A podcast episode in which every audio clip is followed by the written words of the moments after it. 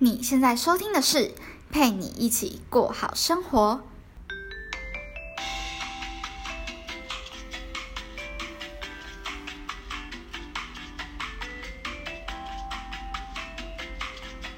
Hello，在另一端收听我节目的你，这周过得好吗？时间过得很快，一周又过去了，不知道你那边怎么样呢？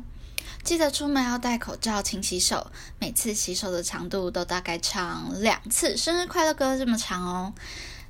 然后这个频道主要是分享大学生投资理财、自我成长和个人品牌经营的看法。你也是大学生吗？或者你也正在学习怎么让自己变得更好呢？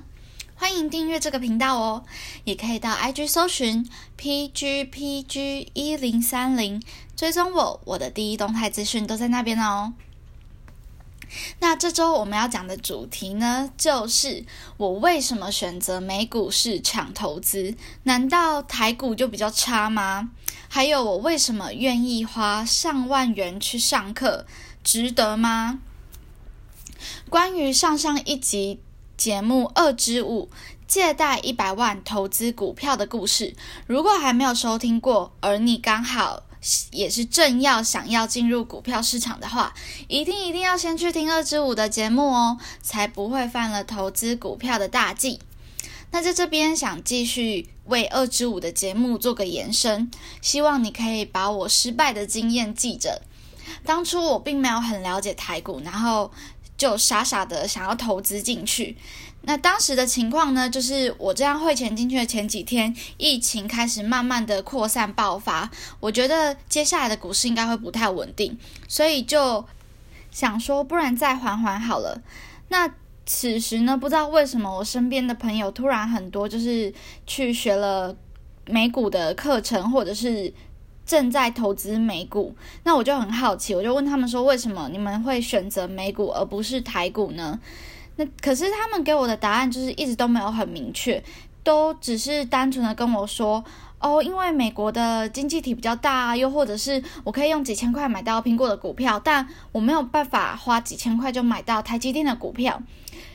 其实他们讲的也不是没有道理，只是说这一类的理由都不太能说服我，因为我当下还很忙，不太了解股票的走向。就我不晓得我为什么要买苹果的股票，又或者是我不知道为什么我要买台积电的股股票，它背后代表的意义是什么？难道大公司就代表可以投资吗？所以其实我一直对美股都保持着一个疑问，也不晓得它到底好在哪里。那直到因缘机会之下去参加了一场美股分享会，那它其实也是一个美股的线上课程机构，在那个分享会当中。我就有得到我自己一直很疑问的那些答案。那我想先声明，以下我提到的美股有点都是很主观的，所以你可以再自行的斟酌参考。那至于台股就比较差吗？我只能说，我觉得股票市场没有分好坏，只有分适不适合你，你操作的顺手，还有看的顺眼顺心才是最重要的。以我自己为例来说好了，我对看台股很不行的原因，是因为像是现在疫情啊，慢慢变得严重。假设我在几个月前先预测口罩相关的股票接下来会涨，想要买口罩的股票，于是我就查了一下口罩包装外的公司。那相信有在玩台股的朋友就应该知道，我根本就找不到那家公司，因为所以我应该要找的是口罩的上下游公司，而不是口罩的那个品牌。呃，这就是我为什么比较喜欢在美股上面操作的原因。因为假设如果我今天觉得 3M 的胶带很好用，那它的其他公司产品我也觉得还不错，想要查一下它的股票，我就可以直接透过 3M 这两个名字，然后去找到这家公司的股票。那会这样的原因，就是因为其实在美股市场比较多都是已经上市上柜的公司，然后我们在台湾可以透过它的品牌直接找到相对应的股票。当然这个。优点我觉得是非常见仁见智，因为像是我的父母或者是我的家人，或是一些比较年纪长长一点的朋友，他们就不觉得这是一个优点，因为他们可能看台股看习惯了，反而觉得看美股的财报很麻烦，他们有自己的一套判断股票好坏的方法，所以我会觉得，不论美股好或者是台股好，都没有来的你操作的顺心顺畅来的重要。因为像是也很多人也不太能接受美股，大部分需要再扣除百分之三十的税额，所以我并不会要所有人都跟我一样去投资美股，只是想要给同样有在考量美股跟台股的朋友一个参考的选项。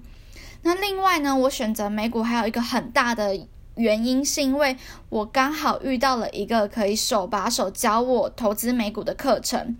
如果今天他并不是从头教我投资的话，我可能也不会选择进入美股市场，因为我还在一个非常忙的阶段，甚至其实可以说是不适合进入股票市场的。至于我为什么在这个节目里提到美股课程呢？是因为这个美股课程是带我进入美股市场的一个契机，所以我并没有要特别推销它的意思。如果说你对投资美股有兴趣，或是对我讲的这个课程有兴趣的话，可以在私讯问我，我很乐意跟你分享，然后也可以来跟我一起讨论。那另外会有很多人问我说，为什么网络上资讯这么多，你还要花钱去买那么多的课程？不知道你有没有相关过的经验？我自己这样子的经验是还蛮多的，所以我就学到教训了，就是你可能很想要学一个专业。但是你当初为了省钱，所以你就想说，那我自己上网查，然后自己找一些 YouTube 影片来看，然后你花很多很多的时间，东找找西找找，这个老师说什么你就记下来，这个老师说什么你就记下来，然后你发现你到最后其实怎么样也学不好的原因，是因为。你没有办法把每一个老师，或是你遇到的每一个情况都融合在一起，会变成说，如果今天你真的上战场要实际演练的时候，你没有办法遇到 A，然后马上的想出 A 方案要去解决；你遇到 B，没有办法想出 B 方案去解决，你会很多的解决方式在你脑袋里面，你不知道应该要使出哪一招，所以就变成说。你其实是在一个很混乱的环境下去学习，你没有一个明确的方向，是知道遇到什么事情应该怎么做。那对我来说，这样子的状况跟结果，其实我觉得有学跟没有学是一样的，因为我一样是没有办法上战场去实际的操作。所以我觉得，如果我花了这么多时间，有学跟没学的结果都是一样的，那我还不如一些钱去好好的学习。